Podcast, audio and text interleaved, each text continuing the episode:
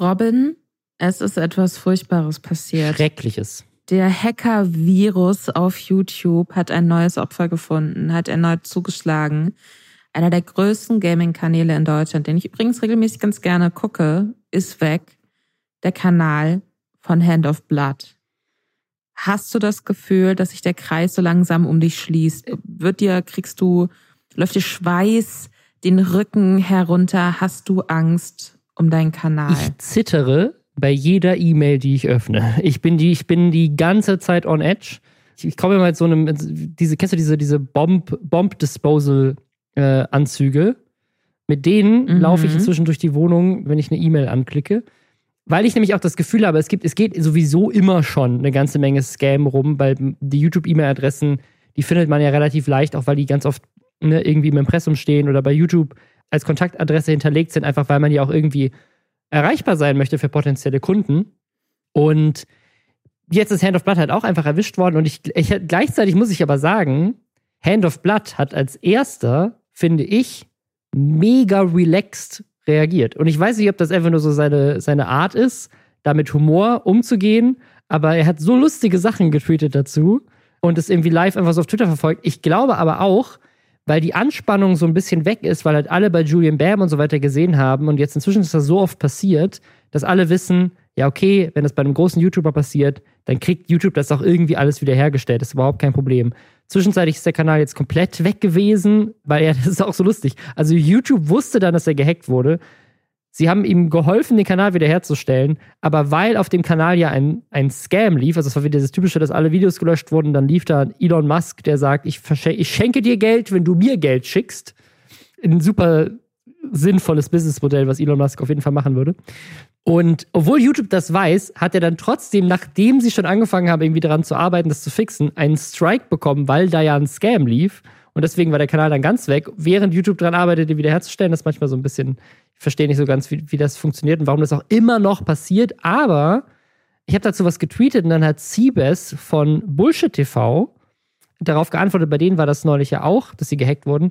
Und der meinte, das war ein Anhang in einer Placement-Anfrage, die sehr seriös aussah. Und wenn, die haben dann irgendwie auf den Anhang geklickt und dann hat dieser, der Virus, der da irgendwie dabei ist, hat dann die Cookies geklaut. Und über die Cookies vom Browser kann man wohl dann Two-Factor-Authentication umgehen.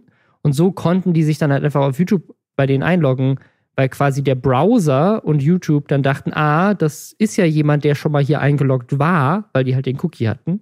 So war das anscheinend. Ob das jetzt bei Hand of Blood die, die, dieselbe Methode war, ist noch, ist noch unklar, aber absurd. Und ich habe jetzt diese Woche wirklich auch mehrfach E-Mails bekommen, wo ich gedacht habe, so, mh, hm, von UPS kam heute eine E-Mail, wo ich gedacht habe, so, ich habe nichts bei UPS bestellt, ich öffne die nicht. Vielleicht auch einfach normales Phishing, aber die sah sehr authentisch aus. Und dann habe ich eine andere E-Mail bekommen von einer Jenny. Und das, das war richtig absurd, weil diese Jenny hat mir auch geschrieben, dass sie gerne ein Product Placement buchen würde auf meinem YouTube-Kanal und hatte aber eine ultra skurrile E-Mail-Adresse, die war pinkninja-1qn at software. und dann, ich sage jetzt nicht die ganze E-Mail, so ein Firmennamen.co. Also ganz absurd. Pink Ninja 1QN, was ist denn das für eine seriöse E-Mail-Adresse? Jennifer heißt diese Frau angeblich. Und mhm. dann hat sie in der Signatur, wie man das so macht, kennt man, ne? Einfach ein Foto von sich. Als statt einem Logo von der Firma hat sie einfach sich selbst in ihre Signatur gepackt. So ein, so ein, so ein Porträtshot. Und das sieht halt einfach aus wie ein Stockfoto. Das ist so eine, mal sagen, so Mitte 20 Jahre alte brünette Frau vor so einer weißen Wand. So, die Hände so vor dem, äh, vor dem Sakko so, so leicht so, in so also angewinkelt und so leicht zur Seite gedreht. Also offensichtlich so ein professionelles Fotoshooting, aber halt mit so einem absurden Stockfoto-Lächeln. Also es sieht einfach so aus, als wäre das ein Stockfoto. Dann dachte ich direkt, das ist ein Scam.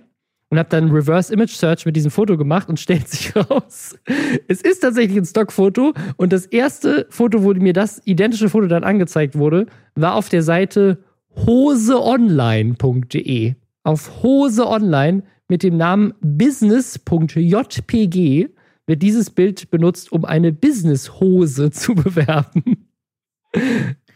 Vielleicht ist es auch eine sehr verzweifelte Person, die das Unternehmen Hose Online von das, ihrem Großvater übernommen hat. Das ist einfach ihre Firma und ich tue ihr gerade richtig Unrecht. Ja, ja. weil sie hört gerade so zu und sie hat so eine kleine Träne, läuft sie ihre Wange herunter und sie denkt sich, das, aber ich liebe die Videos von Robin Blase. Sie wollte eigentlich nur ein Product Placement für eine Hose.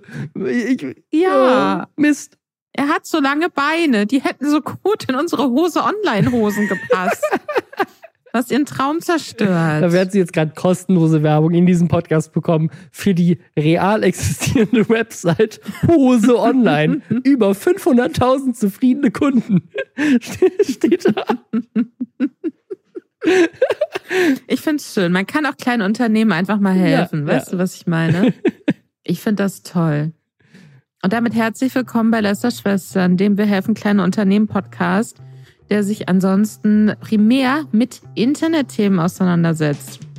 Wir, das sind Robin Blaser, ein echter YouTube-Star, und ich, Lisa Ludwig, eine echte Journalistin, sprechen jede Woche über alles, was auf Instagram, YouTube, Twitch, und so weiter und so fort passiert ist, damit ihr euch nicht damit auseinandersetzen müsst. Wir kennen die Influencer beim Vornamen und wir wissen, wer Leichen im Keller hat und darüber sprechen wir hier jede Woche.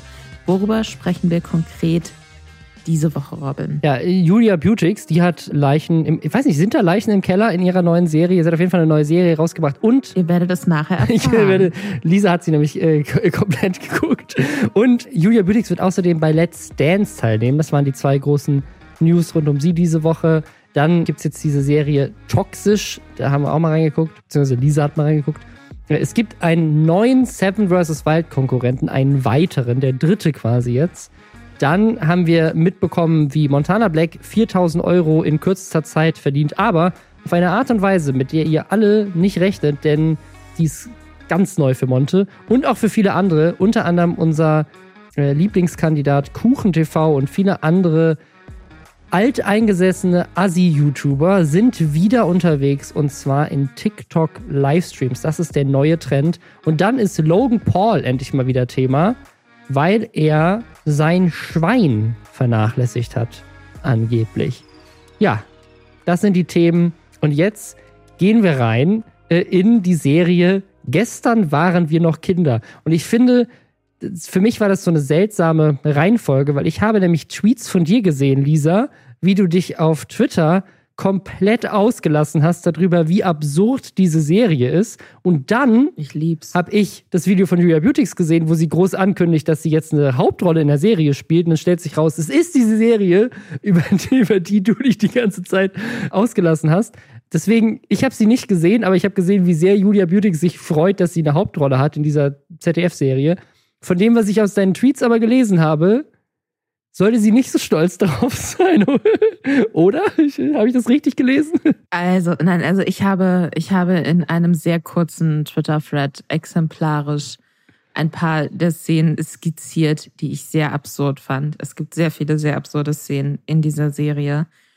Aber ich habe die halt auch an einem Wochenende wirklich durchgesuchtet. Also im Sinne von, ich habe bis früh morgens in der ZDF-Mediathek, wo man die kompletten, ich glaube, sieben, acht, neun Folgen streamen kann, habe ich mir das reingezogen äh, und ich konnte nicht aufhören. Es geht um Folgendes.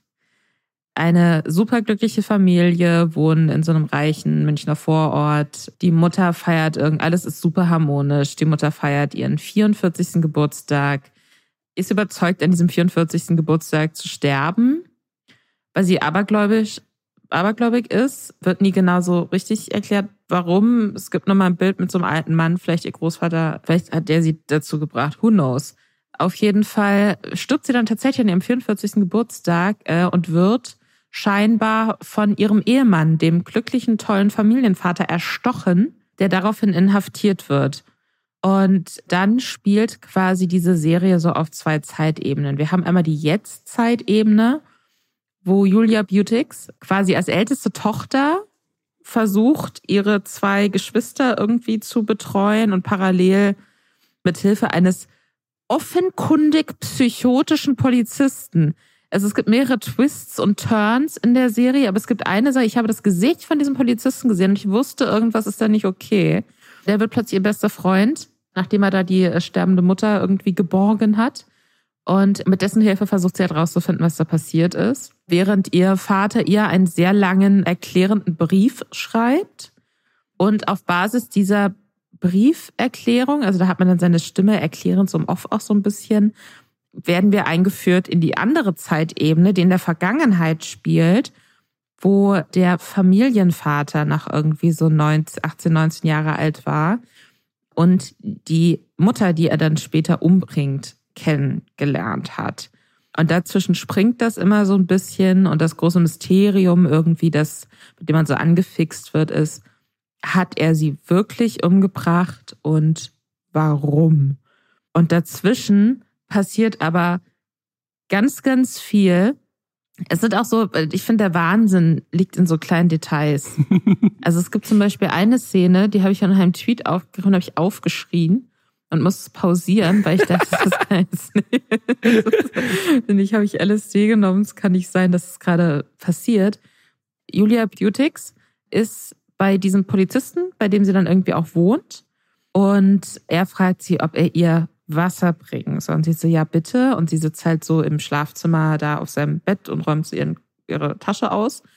Und dann geht er ins Wohnzimmer, wo auch seine Küchenzeile steht, macht Musik an von den Gorillas, schnippt dann halb so ein bisschen, macht einen fucking Backflip.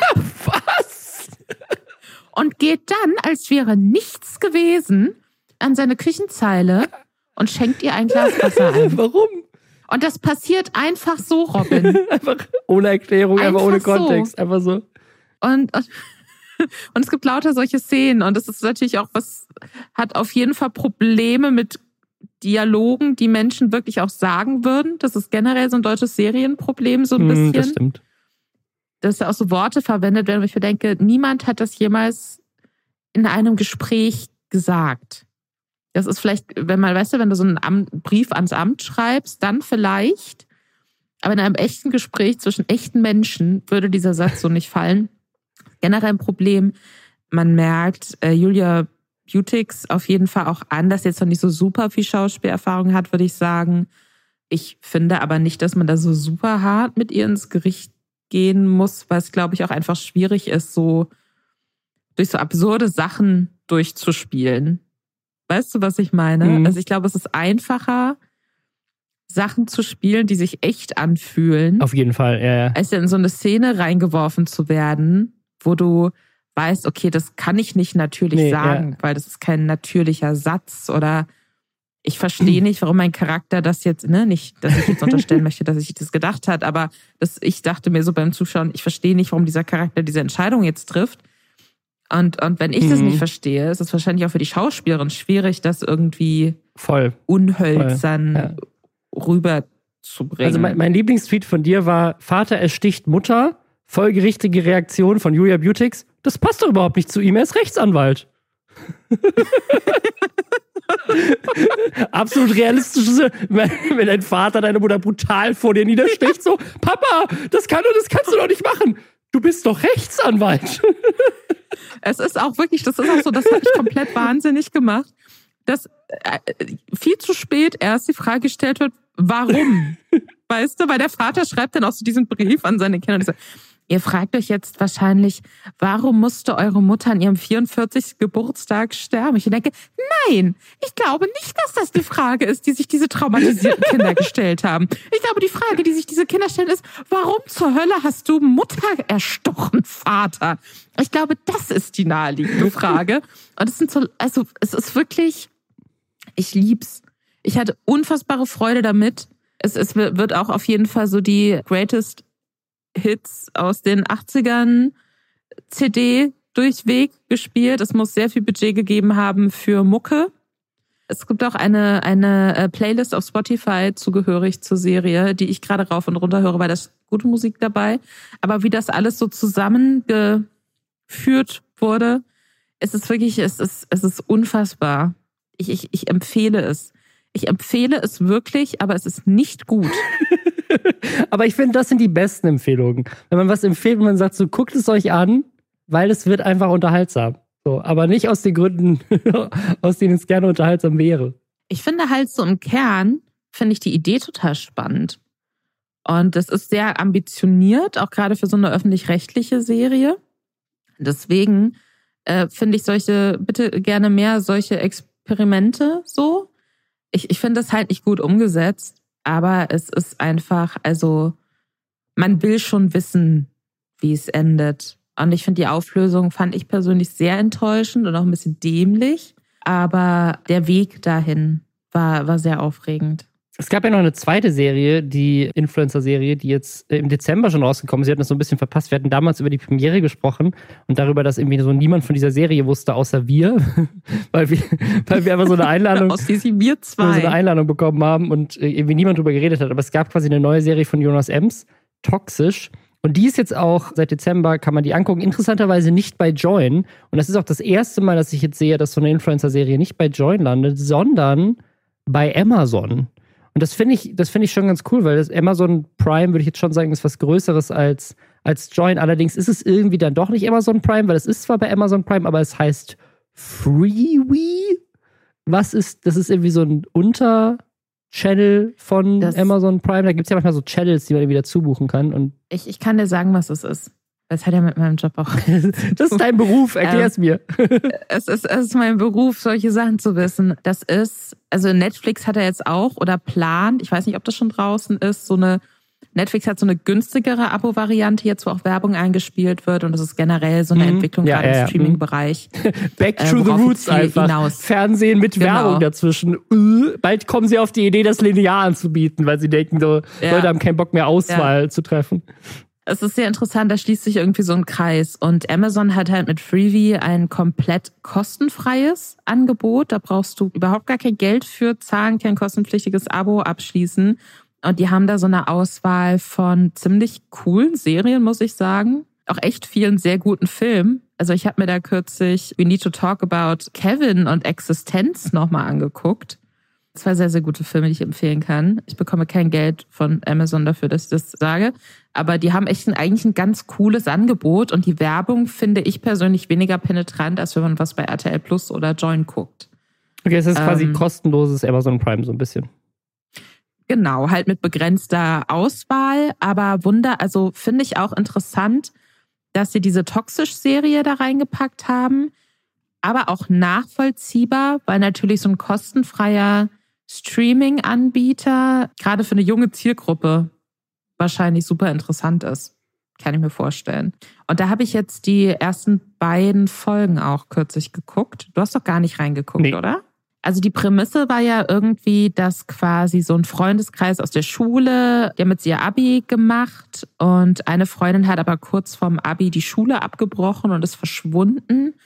Und seitdem haben die die nicht mehr gesehen und sie lädt dann ihre, ihre Freunde, das sind so zwei Pärchen.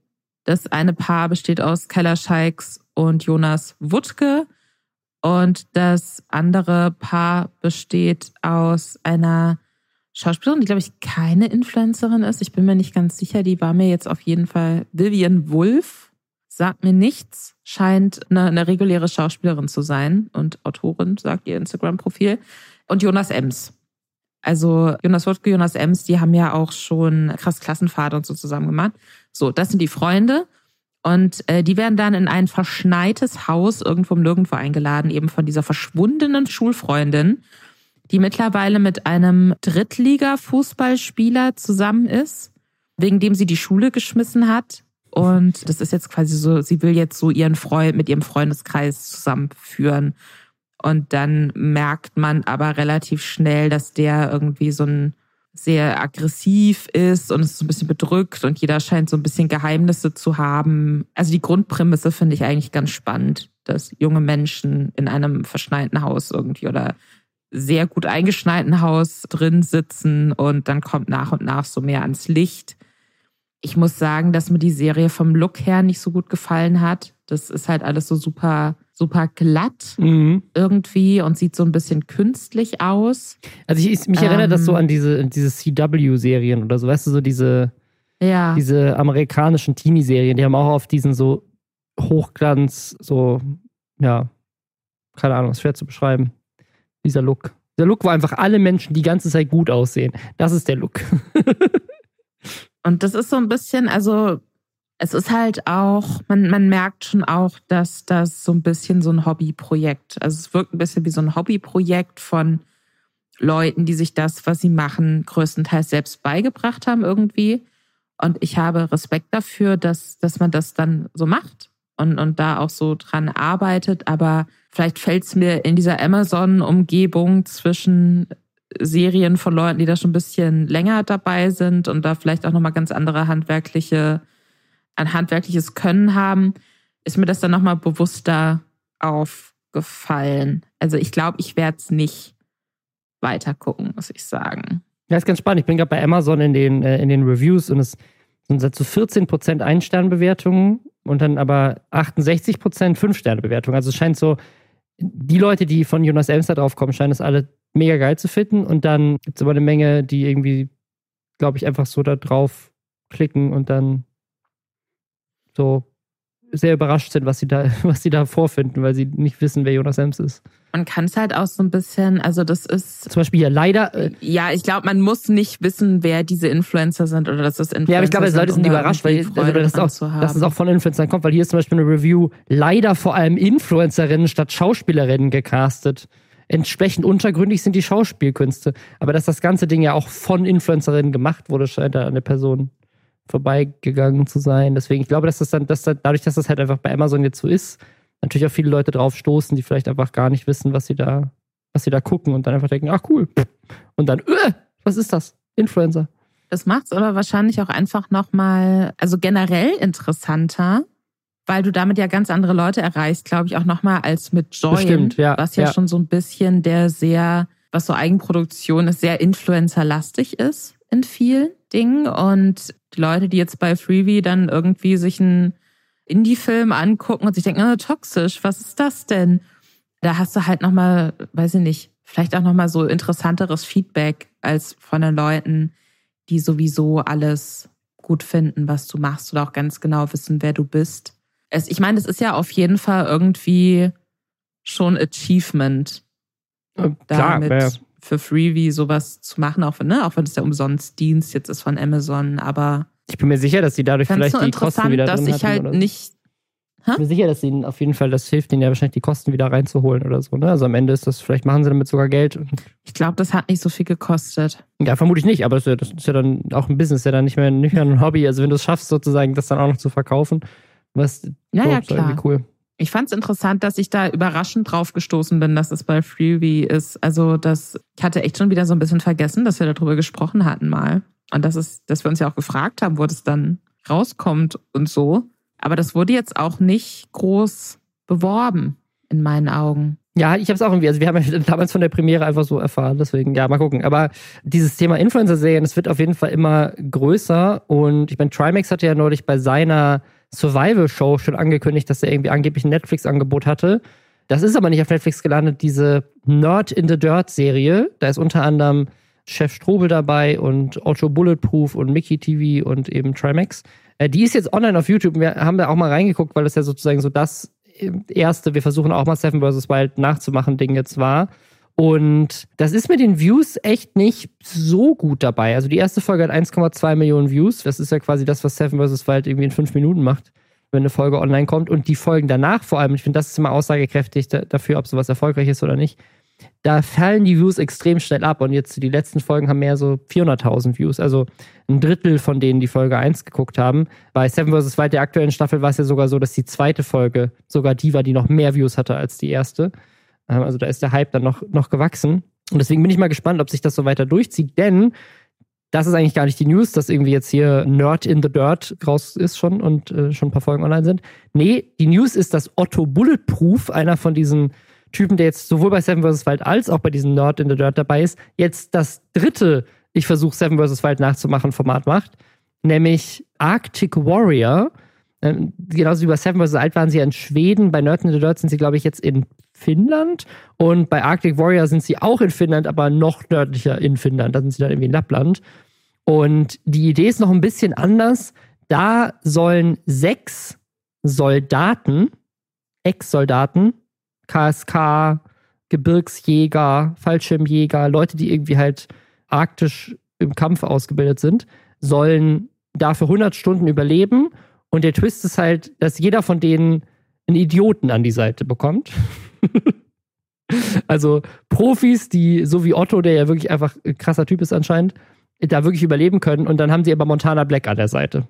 Das ist nämlich genau der Pitch jetzt gerade. Er möchte gern, dass Montana Black mit ihm kommt in die Arktis und äh, also nicht, nicht wirklich die Arktis, sondern Nordfinnland und da 100 Stunden mit ihm überlebt und dann sollen halt auch fünf andere YouTuber mitkommen, die dann jeweils mit einem anderen Soldaten da mit überleben müssen. Ich finde das so interessant, dass diese ganze Survival-Thematik jetzt so groß wird in diesem Influencer- Online-Video, YouTube-Bereich, weil Pro7, glaube ich, ja sehr lange auch so von Shows viel gelebt hat im Reality-Trash-Bereich, wo halt so, ne, It-Girls, Models, Germany's Next Top Model, Ex-Kandidatinnen auch in so Situationen geworfen wurden, wo sie sich erstmal zurechtfinden mussten. Und ich glaube, das ist so dieselbe Art von mal gucken, wie die klarkommen, Voyeurismus, der halt auch bei Seven vs. Wild und so greift, wobei, glaube ich, bei den Influencer-Shows die Leute schon noch mitfiebern, weil die die Influencer mögen im Zweifelsfall. Was man natürlich jetzt, wenn man so gehässig eine Pro-7-Show guckt und ich denke auch mal gucken, ob Kader Lot hier gut rauskommt, da ist man, glaube ich, nicht so ganz auf der Seite. Aber es fühlt sich für mich im Kern ähnlich an. Ich glaube, da steckt eine ähnliche Faszination dahinter. Ja, also ich, ich, bin, ich bin vor allem mal gespannt, ob sich das so hält, weil, also das, deswegen fand ich Nerd in the Dirt jetzt so spannend, weil das ist ja ein sehr ähnliches Prinzip so. Ich glaube, die haben sogar denselben Sprecher und denselben Sponsor. Es ist auch Rhino Shield und ich glaube, also wenn es nicht derselbe Sprecher ist, haben sie jemanden genommen, der absichtlich sehr ähnlich klingt wie der Sprecher von Seven vs. Wild. Und ich habe das, also das liegt vielleicht auch einfach an dem Kanal von Trimax, weil Trimax ja sonst gar keinen Survival-Content macht und vielleicht ist es für den YouTube-Algorithmus deswegen auch schwierig, die Sachen gut rauszupushen, weil da, da läuft halt irgendwie Clash of Clans und FIFA-Pack-Opening und dann läuft irgendwie dazwischen halt eine Folge Nerd in the Dirt und dann laufen wieder zwei Gaming-Videos und dann kommt wieder eine Folge Nerd in the Dirt. Ich glaube, dass das nicht gut ist, so YouTube-Algorithmus technisch, um das durchzupushen. Die Views sind immer noch besser als das, was Trimax sonst auf seinem Kanal aktuell macht pro Video. Aber wenn man das mal vergleicht mit dem Erfolg von Seven vs. Wild, ist das, ist das nicht vergleichbar. Und ich, ich bin mal gespannt, ob das bei Otto Bulletproof dann besser läuft, wenn das dann irgendwann rauskommt. Und eine dritte Staffel von Seven vs. Wild wird es dieses Jahr sicherlich auch geben.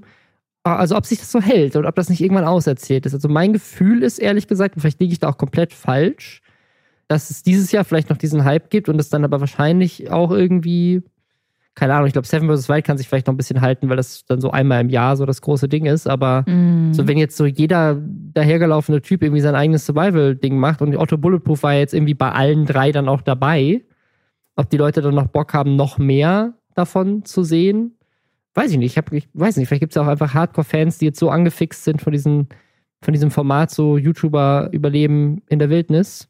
Aber keine Ahnung, ich persönlich habe das Gefühl, so für mich ist es schon wieder durch. Ich habe die erste Staffel Seven vs. Wild komplett geguckt und bei der zweiten dann aber auch aus anderen Gründen einfach gar nicht mehr reingeguckt. Also die, die Sache ist, ich will halt immer noch die Unterwasserstaffel.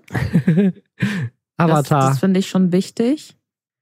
Und ich habe halt auch das Gefühl, dass es immer, also ich glaube, man wird sich ja auch immer weiter übertreffen müssen. Ja, voll. Weißt du? Wenn jetzt schon so, oh hier Arctic Warrior, so jetzt wird's richtig kalt, ist ja dann nochmal eine ganz andere Gefährlichkeit. Ja als wenn du halt auf einer tropischen Insel bist. Wobei, wie heißen diese Viecher? Komodo Varane, sehr gefährlich sind. Und die gibt's nicht in der Arktis, aber die gibt's auf manchen tropischen Inseln. Deswegen, aber darum geht's nicht. Also ich glaube, dass es halt, ich bin gespannt, wie sehr sie diese Art von Format noch ausreizen und wie sie das immer weiter toppen wollen. Ja. Weil sehr viel Luft gibt's da, glaube ich, nicht mehr, außer man möchte aktiv daran arbeiten, seine auf dem äh, Mond. keine Ahnung, Mitstreiter umzubringen. Da, das, ist, das ist der andere Gedanke, den ich hatte. Der andere Gedanke, den ich hatte, ist, umso mehr Leute jetzt da mitmachen, umso mehr Laien da dann auch wieder dabei sind, umso härter die Konditionen werden, weil du es krasser machen möchtest. Und keine Ahnung, in Lappland, das ist das am wenigsten besiedelste Gebiet in Europa, sagt er selber in dem Trailer. Also irgendwann erreichst du dann auch Punkte, wo ja, da ist dann halt ein Soldat dabei, der auch gut trainiert ist, okay. Aber da kann ja trotzdem was passieren und du bist irgendwie dann komplett weg von irgendwie einem Rettungsteam und so. Also ich, meine Sorge ist tatsächlich, dass irgendwann einfach für Klicks das so abstrus wird, dass dann wirklich irgendjemand richtig zu Schaden kommt da. Netflix arbeitet gerade an einem Projekt wohl, wo sie sowas machen wie Dschungelcamp, aber so in der. Aber sie bringen die Leute wirklich um. Apokalypse. Was? Mhm. Also es ist quasi, es ist quasi, also die, die Idee ist sozusagen, da sind dann so Schauspieler verkleidet als Zombies und die greifen dann an und du musst die dann so quasi wie so ein, wie so ein Horror-Escape Room. Ich bin mir nicht ganz sicher, wie es funktioniert. Aber es gibt wohl ein also Kandidatenfeld, das sind auch ich glaube, das ist eine japanische oder eine koreanische Show dann. Das sind jetzt äh, keine Leute, die man jetzt, glaube ich, im deutschen Raum dann unbedingt so kennt. Aber was sie wohl da unter Beweis stellen wollen, ist, wie sich Leute in solchen extremen Situationen verhalten würden. Deswegen, ich bin mir nicht ganz sicher, wie genau das funktionieren soll. Habe ich heute auch nur so beim Durchscrollen irgendwann in meinem Feed gesehen. Aber das klingt auf jeden Fall auch so ein bisschen, vielleicht ist, ist das, das das nächste.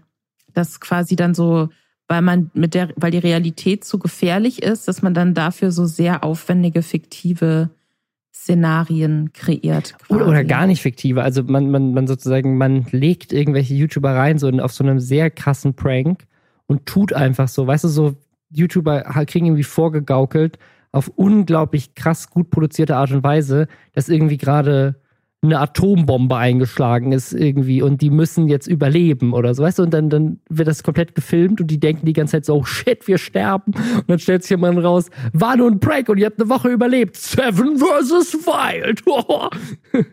das das, das wäre mal geil. So Seven versus Wild, aber keiner der Teilnehmer weiß, dass er bei Seven versus Wild ist. Ich glaube, YouTube prankt gerade sehr viele YouTuber mit diesen gelöschten Kanälen und mit den gehackten Kanälen. Ganz groß angelegter Prank. Ja, Wer uns auch die ganze Zeit. Für Freebie. wer, uns, wer uns auch rankt, ist Montana Black. Der ist nämlich weggegangen von, von Twitch zu TikTok. Natürlich nicht permanent, sondern nur mal so kurz zum Reinschnuppern. Weil nämlich das das neue Ding ist. Auf TikTok Livestreamen, das ist das, was die letzten Woche sich als den neuen Trend rausgestellt hat für YouTube Deutschland. Und zwar hat das erst angefangen mit absurden Streams, wo dann Screenshots davon auch bei uns im Reddit und auf Twitter geteilt wurden, wo KuchenTV, ApoRed, Leon Mascher und KS Freak irgendwie zusammen livestreamen. Also quasi so siehst du quasi so eine Viererkachel, jeder mit seinem Handy streamt quasi in so eine in so ein ist wie so ein Microsoft Teams Meeting, der was für Scheiß Content können wir heute machen. So das ist so wie so, wie so ein Business Meeting so und der, der, der Grund, warum das wohl so erfolgreich ist, ist, weil die unglaublich viel Geld sammeln. Montana Black hat jetzt das irgendwie zum ersten Mal gemacht und hat in kürzester Zeit irgendwie 4000 Euro gespendet bekommen, weil bei TikTok kann man, das ist auch so absurd. Also da sitzt, sitzt er dann mit so einem anderen Typen, äh, Abu Goku, der irgendwie auch irgendwie die ganze Zeit in diesen Streams mit drin ist, von auch diesen ganzen anderen YouTubern. Und dann sagt er so, oh krass, du hast ein Universum bekommen. Und Montana Black so, hey, was ist ein Universum? Ja, das ist das Krasseste, was du bei TikTok kriegen kannst. Das Universum. also absurd, weil halt diese, das ist, das finde ich halt auch so, so seltsam bei TikTok live. Das ist halt alles so Gamification, so wie bei YouNow damals und diesen ganzen absurden Streaming-Plattformen. Ich finde das, finde das sehr absurd, dass das bei TikTok so gut ankommt und so gut funktioniert. Aber du kriegst, du schickst dann halt irgendwie eine Rakete oder einen Jet und die, das Universum kostet halt 600 Euro, dass du jemandem das Universum schenken kannst. Ich finde das total schwierig. Also ich, ich, ich habe halt keine Ahnung, wie das tatsächlich abläuft bei TikTok. Hinterlegt man da dann irgendwie wie bei Amazon Prime zum Beispiel, dass man quasi seinen Bankaccount hinterlegt und dass man dann wenn ich jetzt zum Beispiel bei Amazon Prime sage, oh, ich möchte mir diesen Film ausleihen oder digital kaufen, dann klicke ich einfach auf Kaufen, dann bestätige ich nochmal, dass mir dieses Geld abgebucht wird und dann war's das. Ich weiß nicht, wie das auf TikTok ist, aber auch gerade mit diesem Gamification-Ding, dass du dann halt einfach auf so lustige Symbole klickst und dann kostet halt ein so ein Symbol, also ne, dieses Universum halt, der anderen deutlich weniger natürlich, aber dieses Universum 600 Euro ich meine, da verlierst du ja jeden Bezug dazu. was du da gerade rausballerst. Ich habe hier gerade parallel TikTok Live geöffnet, damit ich es einfach mal ausprobieren kann. Und es ist noch, es ist noch viel simpler, als du das gerade vorgestellt hast. Natürlich funktioniert das über Google Pay oder Apple Pay und also über den App Store. Das heißt, wenn ich jetzt bei TikTok hier drücke, ich muss tatsächlich, um jetzt hier 65 Münzen für eine Rose aufzuladen, muss ich zweimal meinen Power-Button drücken. Dann habe ich 1,19 Euro ausgegeben. So hier auf dem iPhone ist, sind das zwei Klicks. Dann habe ich es aufgeladen. Weil es direkt über den App Store abbucht.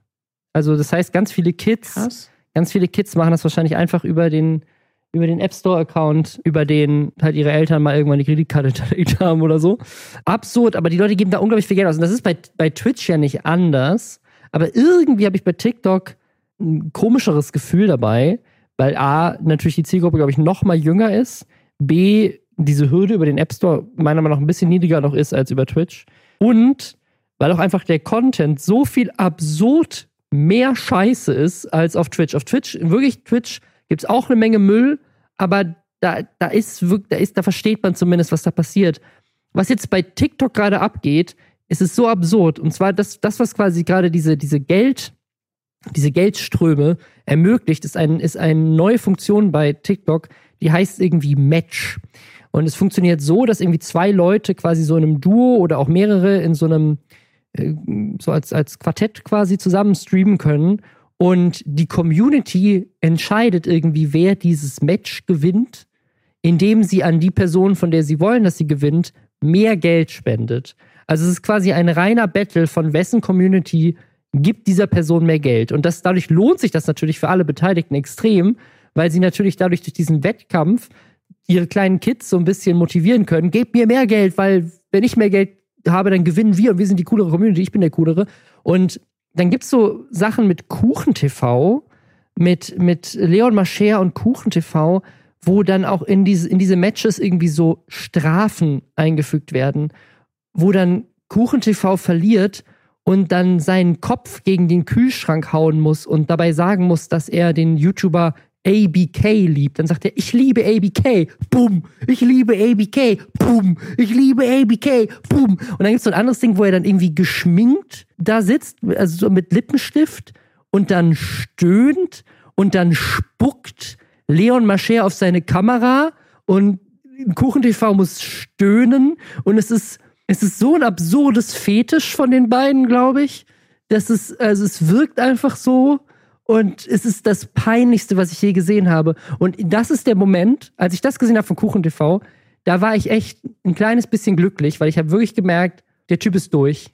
So, wir müssen auch nie wieder über Kuchen TV reden nach diesem Podcast, weil der hat wirklich jegliche Relevanz verloren. Der YouTube-Kanal ist komplett durch die Decke und er ist äh, das, was für klassische Promis Promi Big Brother ist, ist für Kuchen TV und diese ganzen anderen Livestreamer TikTok Live darum betteln, dass irgendeiner deiner minderjährigen Fans dir eine Rose schickt und du dich dabei so peinlich wie möglich einfach zum Idioten machst, nur damit du ein bisschen Geld verdienen kannst. Das ist das Ende. Und da muss ich echt sagen, das macht mich ein bisschen schadenfroh. Ich, mich, mich macht so, mich macht's betroffen, weil das, glaube ich, so ein bisschen, dass das fühlt sich für mich an wie so ne, also Monte macht ja auch anderweitig noch seine Kohle, aber das wird ja dann offensichtlich auch von einigen Streamern, YouTubern und so weiter gemacht, die nicht mehr auf dem Höhepunkt ihres Erfolgs sind. Ja, voll. Und wenn das quasi dann so dein Karriereende ist. Unangenehm, einfach nur.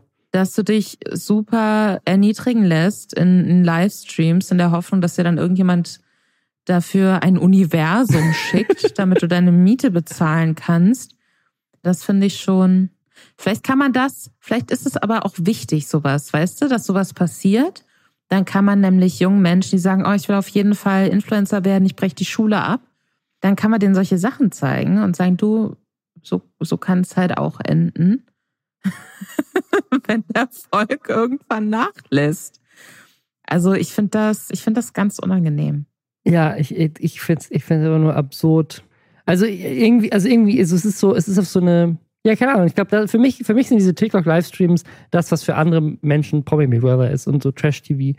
Einfach so irgendwelchen Promis beim Ende ihrer Karriere zuzugucken. Und trotzdem tut es mir leid, weil Trash-TV ist zumindest kostenlos und hier müssen irgendwelche Kids Geld ausgeben und wahrscheinlich auf die Kreditkarte ihrer Mutter äh, abbuchen, dass KuchenTV sich selber schlägt. Kleiner Sören, warum hast du, warum steht hier 600 Euro für ein Universum? Ja, äh, KuchenTV wollte sich selber schlagen, Mama. Ach ja, okay, dann, dann habe ich vollstes Verständnis für dich, mein Sohn. Alles gut. Also ich, das erinnert mich so ein bisschen an so äh, sexy Webcam-Sachen. Ja. Aber für Kinder. Ja, weißt ja, du, was ich ja, meine? ja. Also das ist so ein, dass man dann irgendwie. Ich habe sehr, sehr hohe Achtung für Sexarbeiterinnen und Sexarbeiter. Ich habe da auch journalistisch, redaktionell auch schon viel mit, da mit Leuten im Kontakt, habe auch mal eine der damals erfolgreichsten deutschen äh, Porno, Amateur-Pornodarstellerinnen mal so einen Tag begleitet und so. Und das ist ja aber auch so ein bisschen so ein ähnliches Prinzip, dass man quasi im direkten Austausch mit Leuten ist und je nachdem, wie viel Geld, und ist dir, da haben so Cam-Seiten ja auch oft so eine eigene Währung, womit die dir dann quasi so äh, Tipps geben können. Oder auch je nachdem, wie lange halt jemand in, in einem Privatchat ist, der halt so nach Minute abgerechnet wird, umso mehr kann der halt auch sagen, ja, okay, aber kannst du mal das machen oder kannst du mal das machen? Da wird sich ja viel drüber lustig gemacht oder wird ja oft sehr verächtlich drüber gesprochen. Ich finde, wenn es eine Live-Webcam-Sache gibt, über die man äh, sich lustig machen sollte, dann ist es, dann ist es diese TikTok-Scheiße. Also ganz ehrlich. Naja. Aber mir wird es auch gar nicht angezeigt, ne? Also ich glaube, ich habe schon tausendfach gesagt, dass ich irgendwie diese ganzen äh, neuen TikTok-Trends überhaupt nicht mitbekomme, weil ich aus meinem TikTok-Loch nicht mehr rauskomme, äh, das aus Pferde und Make-up besteht. Ich lande dann da immer, ich versinke da immer tiefer drin, egal welche neuen Kanäle ich abonniere und so weiter und so fort. Deswegen bin ich aber auch immer froh, dass du damit sowas um die Ecke kommst, Robin. Ich habe das Gefühl, was TikTok angeht, bist du am Puls der Zeit. Ich bin, ich bin voll drin. Und ich fühle mich so ein bisschen wie Montana Black, der dann auch in, in seinen TikTok-Livestreams so Sachen sagt, wie was bedeutet das? Ich verstehe nicht, woher das kommt. Äh, so fühle ich mich. Nur, dass ich viel, viel weniger Geld habe als er. Ich, ich, eine richtig dumme Überleitung zum nächsten Thema. Das, was ich da auf TikTok sehe, das könnte man auch gut mit der nächsten Überschrift beschreiben, so wie das hier bei uns im Dokument heißt. YouTuber wurden in der Wildnis gefunden, in schlechter Verfassung. Logan Pauls Schweine wurden in der Wildnis gefunden. Das eine tot, das andere in schlechter Verfassung. Das ist das Thema, was das internationale Twitter diese Woche extrem aufgeregt hat. Und zwar hat Logan Paul sich mal ein kleines Mini-Pick gekauft, was sich herausstellt, Mini-Picks sind nicht Mini. Es gibt keine Mini-Picks. Mini-Picks werden immer große Picks. Und dann hat, hat er halt irgendwann einen. Nicht ganz so große. Also ich, ich glaube, man unterschätzt immer, wie groß Schweine halt Riesig. tatsächlich sind. Also Teacup-Picks sind immer noch kleiner als reguläre Schweine, aber halt Trotzdem trotzdem, riesig irgendwann. groß. Ja, also das ist dann trotzdem halt ein voller, keine Ahnung, Schäferhund irgendwann von der Größe her. Oder mehr. Auf jeden Fall hat er so ein, so ein, so ein großes Schwein und das wurde aufgefunden. Der Grund, warum das irgendwie jetzt Thema war, ist, weil so eine, ich weiß nicht, so eine Art Tierheim, The Gentle Barn heißen die, die scheinen anscheinend so Farmtiere aufzunehmen. Die haben dieses Schwein gerettet, Pearl heißt das, und haben da ein Instagram-Video zu gepostet. Und dann ist das halt viral gegangen, weil sich herausgestellt hat, das ist Logan Pauls Schwein, was sie da gefunden haben. Ein, dass das Schwein einfach irgendwo in einem Feld komplett ver vernachlässigt wurde, neben einem anderen toten Schwein. Und sie es dann gerettet haben und es war wohl ziemlich schlechter Verfassung und so. Und dafür gab es natürlich dann eine Menge Shit für Logan Paul, der gerade eh wieder eine Menge Shit abkriegt, als mehr als sonst noch, weil er gerade äh, in einem riesigen Krypto-Scam verwickelt ist, der, der aufgedeckt wurde von CoffeeZilla, wo er angeblich Leuten richtig viel Geld abgezockt hat und sich dann jetzt versucht hat, da rauszureden, dann aber jetzt doch irgendwie zurückgerudert ist und jetzt sagt, ja, okay, doch, ich muss irgendwie gucken, dass ich es korrigiere und hat sein erstes Rechtfertigungsvideo dazu wieder gelöscht und sich dafür entschuldigt, weil CoffeeZilla echt gute Arbeit gemacht hat da. Ja, auf jeden Fall ist Logan Paul gerade eh wieder mal in der Kritik und jetzt kam mal diese Schweinesache dazu. Äh, Es stellt sich aber wohl raus, dass er tatsächlich vielleicht doch nicht so viel dafür kann, weil er hat wohl, er ist er ist umgezogen nach Puerto Rico und hat wohl dann das Schwein, weil er es nicht mitnehmen konnte, an eine Ranch abgegeben. Und der Besitzer dieser Ranch, der hat dann zehn Monate später ist der, ist der weggezogen und die Ranch irgendwie verkauft. Und dann ist das Schwein bei einem anderen, bei einer anderen, beim anderen Ding gelandet und da dann wohl vernachlässigt worden und wurde jetzt gerettet. Also anscheinend kann er doch nicht so viel dafür, Also es scheint so, als wären diese Schweine dann bei der zweiten Unterkunft, auf der sie dann gelandet sind, als wären die da ausgebrochen und dann wäre eins der Schweine von einem Kojoten gerissen worden. Also es gibt ja auch in Kalifornien einiges an potenziell gefährlichen Wildtieren. Und ja, das ist, scheint so ein Fall zu sein, wo der, wo der Shitstorm gegen Logan Paul ausnahmsweise mal nicht gerechtfertigt ist. Wobei man natürlich schon sagen muss, er hat sich ein, das, es gibt ein tolles Video, was tatsächlich schon vier Monate alt ist, von einem YouTuber namens Sid Dwyer, der sich generell so mit diesem Thema Influencer und ihre Haustiere auseinandersetzt. Und Logan Paul hatte halt mehrere, so eher exotische Tiere, zum Beispiel ein Papagei. Der war dann auf seinem ganzen Merch drauf, eine exotische Schildkröte, mehrere Hunde. Einer der Hunde hat dann seinen Papageien getötet. Eben dieses Schwein, da hat er eben ein zweites Schwein kaufen müssen, weil das erste Schwein ganz einsam war. Das ist, glaube ich, das zweite Schwein, was dann gestorben ist mit diesem Kojoten. Also Logan Paul ist da schon vielleicht ein bisschen zu kritisieren, weil er offensichtlich viele Haustiere gekauft ja. hat für Klicks, um dann Merch mit denen zu verkaufen und Videos mit denen zu drehen, sich dann nicht wirklich um sie zu kümmern und sie dann halt einfach abzugeben, wenn sie halt nicht mehr passen und er umzieht und er sie nicht mehr braucht für seine Videos. Also das, da kann man ihm schon vorwerfen, dass er sein, dass er halt Tiere einfach als als Klickmagneten ja. benutzt und sie dann halt einfach abgibt und vielleicht hat er sie nicht direkt irgendwie einfach in die Wildnis freigelassen mit Absicht. Das ist das, was dann irgendwie quasi hinterher passiert ist. Und da hat er vielleicht nicht gerade Mitschuld dran, aber er hat schon Schuld daran, dass er ein, ein, Tier mit großgezogen hat und dann einfach vernachlässigt hat, nachdem es nicht mehr wichtig war für seinen Erfolg und seine Klicks. Nee, also das sowieso. Darum, darum ging es mir jetzt gar nicht. Mir ging es jetzt konkret um, um diesen einen Fall ja, von wegen, er hat seine Tiere so vernachlässigt, dass die abgehauen sind und gestorben sind. Weil das war anscheinend nicht der Fall. Ich finde auch, dass es immer eine gute Idee ist, wenn man merkt, man wird einem Tier nicht mehr gerecht oder man, man zieht weg, dass man dann, und es scheint zumindest so, dass er versucht hat, im ersten Schritt auf so einer Pferdefarm oder so dann guten, eine gute neue Unterkunft für die Schweine zu finden ich finde, das ist tatsächlich immer das Verantwortungsvollste, was man machen kann, wenn man merkt, man ist überfordert oder man hat was falsch eingeschätzt. Aber das, das ist schon so, das, das haben ja auch nicht nur Influencer, das sieht man ja auch eher so während Corona, dass ganz viele Leute plötzlich, ach, oh, ich glaube, ich hätte gern ein Haustier, ich bin die ganze Zeit so allein zu Hause. Ich, ich hätte gern so einen Welpen, ne? Und dann haben die einen Hund und merken dann erst, wie viel Arbeit das ist oder so. Das ist, glaube ich, was, was generell Problem ist, ich kann mir vorstellen, dass es bei Influencern, und das zeigt dieses äh, YouTube-Video, von dem du eben schon gesprochen hast, auch ganz gut, dass das natürlich auch wieder so ein bisschen so ein Klick-Ding ist, was sich kurzzeitig halt auch pusht und wo du dann neu, neuen Inhalt hast und jeder findet kleine Tiere süß, aber die kleinen Tiere werden eben auch irgendwann mal groß. Schwierig. Gab es nicht auch mal so eine Geschichte mit dem Affen, von Justin Bieber und der wollte den dann mit nach Deutschland bringen und da wurde ihm der Affe dann abgenommen am Flughafen und ist in einem Zoo gelandet oder so? Da erinnere ich mich da gerade komplett falsch. Also ich habe auch irgendwas, also jetzt wo du es sagst, irgend so eine Geschichte im Kopf, aber ich google es mal. Ja. Der Weißschulter-Kapuzineraffe war 2013 mit Bieber in einem Privatjet nach Deutschland gekommen. Der Zoll beschlagnahmte das damals etwa 14 Wochen alte Äffchen, weil die notwendigen Dokumente fehlten. Bieber verließ nach seiner Konzerttournee das Land, ohne die Papiere nachzureichen. Der Affe blieb zurück. Ich verstehe auch nicht, warum man. Aber weißt du, was lustig ist? Dadurch konnte man extrem lustige Überschriften machen, bei Spiegel zum Beispiel. Justin Biebers Affe ist Papa. der Affe lebt nämlich jetzt in einem Zoo in Deutschland, in einem Park in der Lüneburger Heide und hat jetzt Kinder und dann kann man da jedes Mal eine schöne Headline machen, wenn der, wenn der Baby Kinder bekommt, wenn der Affe Kinder bekommt. Das finde ich schön. Das ist schön. Das, das ist so wie Knut oder so. So, wenn so, wenn so prominente, prominente Tiere im Zoo in Deutschland ist immer wichtig für, für gute, feel good Headlines. Weißt du, was, was, was ich finde, was, was ich vorstelle? Ich, ich habe so eine Theorie, was das neue In-Tier 2023 wird. okay, ja. Welches? Esel. Aber Esel sind schon immer cool gewesen.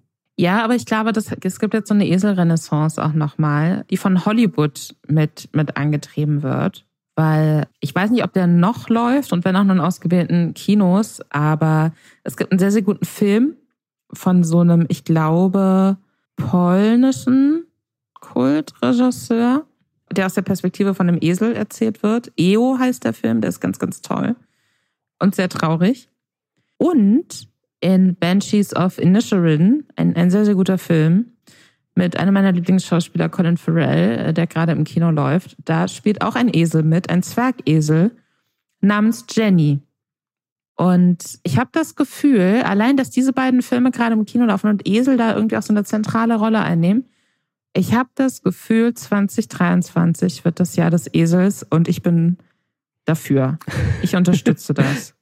Zum Abschluss habe ich noch eine, noch eine, Geschichte, die, die ich erzählen möchte aus meinem eigenen Leben. Also eigentlich gar nicht aus meinem Leben, sondern aus der Leben meiner Firma. Und es ist mir so ein bisschen unangenehm. Ich weiß nicht, ob ihr es gesehen habt, aber ich habe so ein Video gemacht, wo ich die Firma vorstelle, äh, die ähm, ich äh, unter anderem zusammen mit meiner Ex-Freundin betreibe. Und in dieser Firma werden unter anderem auch die in dieser Firma arbeiten, so kurz vorgestellt. Und eine Mitarbeiterin hatte dann an Weihnachten eine E-Mail bei uns in den internen Slack gepostet, wo jemand ihr geschrieben hat an ihre professionelle Business-E-Mail, dass dieser Mann sie in einem YouTube-Video von mir, also in diesem Video, gesehen hat. Die ist, glaube ich, drei, drei Sekunden ist sie in dem Video zu sehen sich unsterblich in sie verliebt hat und sie jetzt gerne treffen möchte. Und dafür hat er sie gegoogelt, nichts gefunden und dann sich entschieden, er schreibt jetzt in ihre Business-E-Mail, ob sie, sie, ob er sie nicht treffen kann. So. Das fand sie verständlicherweise ein bisschen creepy und übergriffig. Aber so, ich war mir nicht sicher, ob das jetzt ein Thema ist für diesen Podcast, weil vielleicht ist es ja irgendwie lieb gemeint. Macht es trotzdem nicht, bitte, Leute, aber vielleicht ist es ja so, man weiß es ja nicht, ne? Man weiß es ja nicht. Vielleicht ist es ja ist es ja so, vielleicht meint das ja gut oder weiß nur nicht, dass es vielleicht ein bisschen übergriffig ist, jetzt irgendwie an Business-E-Mails zu schreiben, so, yo, willst du mich daten? Äh, keine Ahnung. So. D deswegen wollten wir aber eigentlich gar nicht darüber sprechen, weil wir dachten so, ja, okay, so ist gar nicht so dramatisch. Jetzt hat sich aber, während wir gerade diesen Podcast aufgenommen haben, hat sich etwas, ein, ein Development entwickelt und zwar eine weitere Mitarbeiterin die gleiche Nachricht auf Instagram bekommen. Und die wortwörtlich? Ja fast. Ähnlich, ähnlich, aber es ist nicht wahr, es ist eine andere Nachricht, dass sie, sie, ihre Arbeit wird gelobt, die sie auf Instagram gepostet hat und so. Aber das Absurde ist, diese Mitarbeiterin ist gar nicht in dem Video, sondern nur ihr Foto ist kurz zu sehen. Das, das heißt, es tut mir wirklich leid, dieser Dude. Wenn du es lieb gemeint hast, don't do stuff like this. Aber der, der hat halt wirklich anscheinend meine Mitarbeiterin auf unserer Website sich angeguckt und dann entschieden, denen zu schreiben, dass er sie daten will, weil er sie von einem Foto und drei Sekunden in dem Video hot fand. Und das, das macht, das finde ich, ist, jetzt habe ich das Gefühl, ich habe hier so meine Mitarbeiterin so, so präsentiert und jetzt schreiben die irgendwelche Dudes so, ich fand dich hot in Robins Video. Ich finde es vor allem, also ich persönlich finde es super enttäuschend, wenn ich so eine E-Mail bekomme und mir denke, ah, okay, vielleicht hat jetzt jemand wirkliches Interesse an mir. Und dann finde ich ein paar Tage später raus, dass eine Arbeitskollegin von mir fast dieselbe E-Mail bekommen hat. Das würde mich sehr ja, vor allem, ich, machen. Ich, ich, war mir gerade nicht sicher. Vielleicht, ich dachte so, vielleicht hat das, weil das, es war irgendwie so rund um Weihnachten. Ich dachte, vielleicht hat es erst hier bei der einen versucht und dann hat sie sich irgendwie nicht gemeldet und gedacht, okay, komm, dann probiere ich doch mal eine andere von Romans Mitarbeiterin. Aber nee. Vielleicht will er am Ende nee. des Tages an dich rankommen. Die eine Robin. Nachricht wurde am 25. Dezember abgeschickt und die andere auch. Und zwar 28 Minuten später als die erste. einfach 28 Minuten. Ich dachte so, okay. Und jetzt 28 Minuten später, okay, direkt die nächste. So, komm. Also ich, es tut mir also leid, aber es ist so, es ist, also ich, ich, ich, ich, ich weiß nicht, vielleicht können wir, da mal, können wir da mal an dieser Stelle drüber reden, weil ich finde es ich find's so absurd und ich wollte es irgendwie ansprechen, weil ich, ich weiß immer nicht, wie ich damit umgehen soll. Weil ich fühle mich auf der einen Seite irgendwie so mitschuldig, weil ich ja dieses Video gemacht habe und dass ja jemand aus meiner Community ist, der gedacht hat, das ist eine coole Idee. Und ich, ich, ich, ich verstehe auch das Problem, dass, dass vielleicht die ein oder anderen Männer haben, dass sie nicht wissen, okay, wie, wie soll ich denn eine Frau ansprechen, wenn ich ihr nicht an ihre Business-E-Mail schreiben kann, dass ich sie gern treffen möchte. Aber, oder auf Instagram in die DMs sliden kann. Aber ich, ich irgendwie finde ich so, ich finde es, ich find's, ich find's schwierig und komisch, so übergriffig. Ich weiß es nicht, warum. Ich hatte mal, also ich, ich bin immer im ersten Schritt versucht, sehr freundlich zu so Leuten zu sein, weil ich mir immer denke, oh Gott, aber was, weißt du, vielleicht ist, ist der nicht so gut mit Menschen oder musst du sich ja, so voll lange, vielleicht. musst du voll viel Mut so zusammennehmen oder, ne, was weiß ich. Das ist jetzt bei dem offensichtlich nicht der Fall oder wirkt jetzt auf mich nicht so. Aber an sich bin ich bei sowas immer erstmal so freundlich und zuvorkommend und wiegele dann so freundlich out und so, nee, du, mich nicht mit dir treffen, aber danke für die netten Worte oder was weiß ich. Aber ich hatte mal, als ich noch bei Weiß gearbeitet habe, so eine Sache, das wurde dann richtig, richtig gruselig, von so einem Typen, der mir immer äh, aus der Perspektive eines Hundes auch an meine Arbeits-E-Mail so Mails geschickt hat, so von wegen, er stellt sich vor, dass er mein Hund ist und ich ihn trete oder so. Und dann habe ich dann natürlich obviously nicht drauf reagiert. Und dann kam irgendwann, hatte ich irgendwann einen Anruf vom Empfang. Bei uns, Redaktion war im Erdgeschoss und es war irgendwie, ich, ich glaube, du kennst diesen Hinterhof auch noch, weil Studio 71 ja, ja. da mhm. auch mal war, ja. wo Weiß auch war. Und da quasi der Aufgang zum Hauptgebäude, wo auch Weiß an der Klingel stand, das war ein anderer Teil des Gebäudes, war ein anderer Eingang. Das heißt, wenn irgendwie Post für einen angekommen ist, dann hat halt der Empfang in der Redaktion angerufen bei einem und einem Bescheid gesagt, dass man hochkommen soll und sich das abholen soll. Und dann krieg ich einen Anruf vom Empfang, Lisa, hier ist ein Einschreiben für irgendwas per Einschreiben für dich gekommen. Ich so, okay, hoch zum Empfang. Und dann habe ich da so ein vergleichsweise großes Paket bekommen mit so einer Mappe, also so zusammengehefteter Mappe mit so psychedelischen Bildern und so Gedichten und Texten, die sich so lose auf mich als Person bezogen haben, aber auch so ein bisschen so, weiß ich nicht, wirre Poesie waren, ich, keine Ahnung. Und eine CD, die ich dann nicht in meinen Rechner, aber in den Rechner von irgendjemand anderem, glaube ich, reingetan habe. Wir hatten noch so einen alten. Jetzt auch nicht wusste nicht, dass das irgendwie, nicht, dass das ein besonders aufwendiger Trick ist, um einen nicht existenten YouTube-Kanal zu hacken. Aber dann habe ich halt irgendwie die Möglichkeit gefunden, diese CD abzuspielen. Und da hat diese Person dann mit verzerrter Stimme so Liebesgedichte vorgetragen. Und das war der Typ, der diese, diese Hunde-E-Mails geschickt hat. Und da hatte ich echt so ein bisschen Schiss, muss ich ja, sagen. Das ja. war sehr gruselig. Bitte macht sowas nicht. Ja, also ich glaube, das ist halt das Ding. Ich, ich kann mir vorstellen, dass er das nicht böse meint und dass er denkt, das ist ein, das ist ein Approach, aber einfach nur, weil das jetzt über meine Videos kam und so, bitte schreibt nicht meine Mitarbeiterinnen an, weil ihr sie auf unserer Website oder auf einem Video gesehen habt und sie hot fandet. Das ist nicht, das ist nicht cool. Bitte nicht.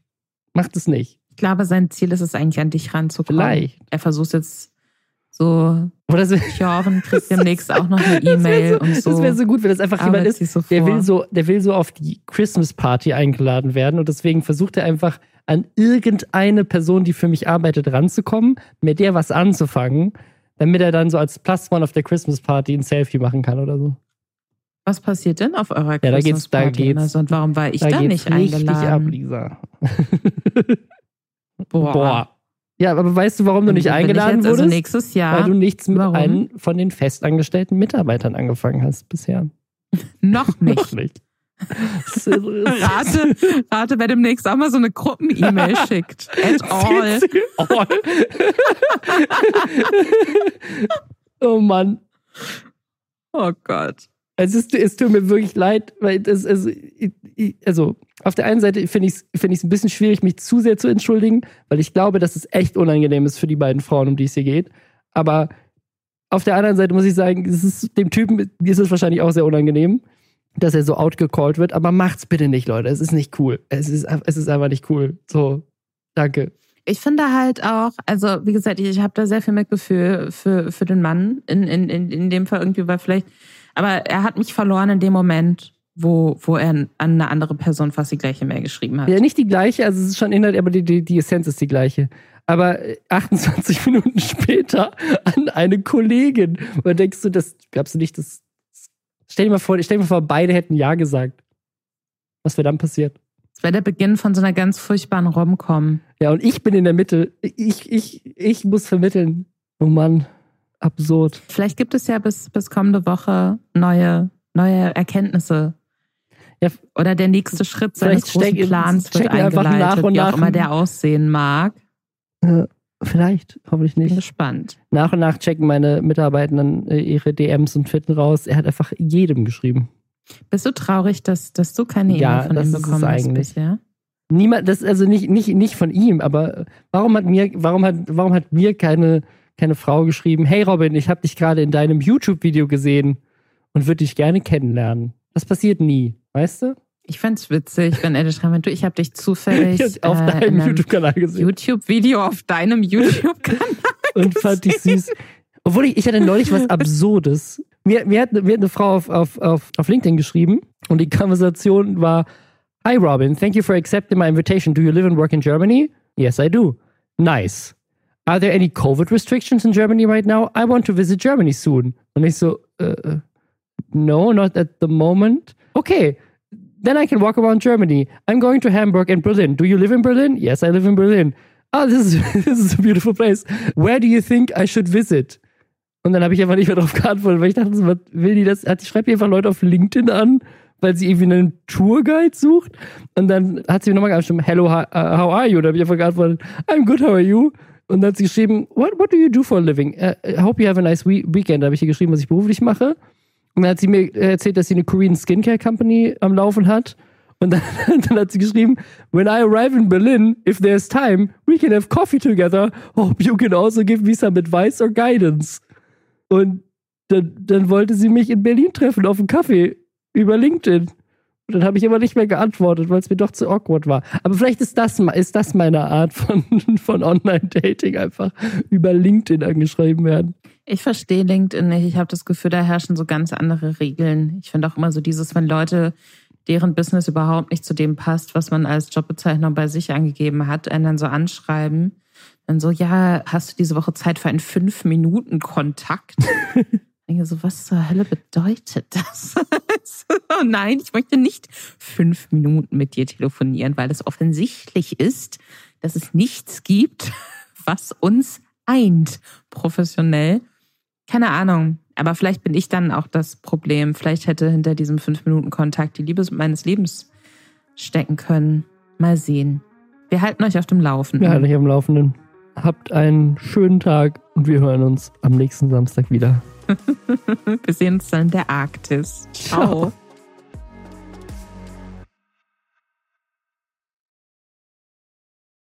Bevor es mit dem Thema weitergeht, machen wir aber jetzt nochmal kurz einmal Hashtag Werbung.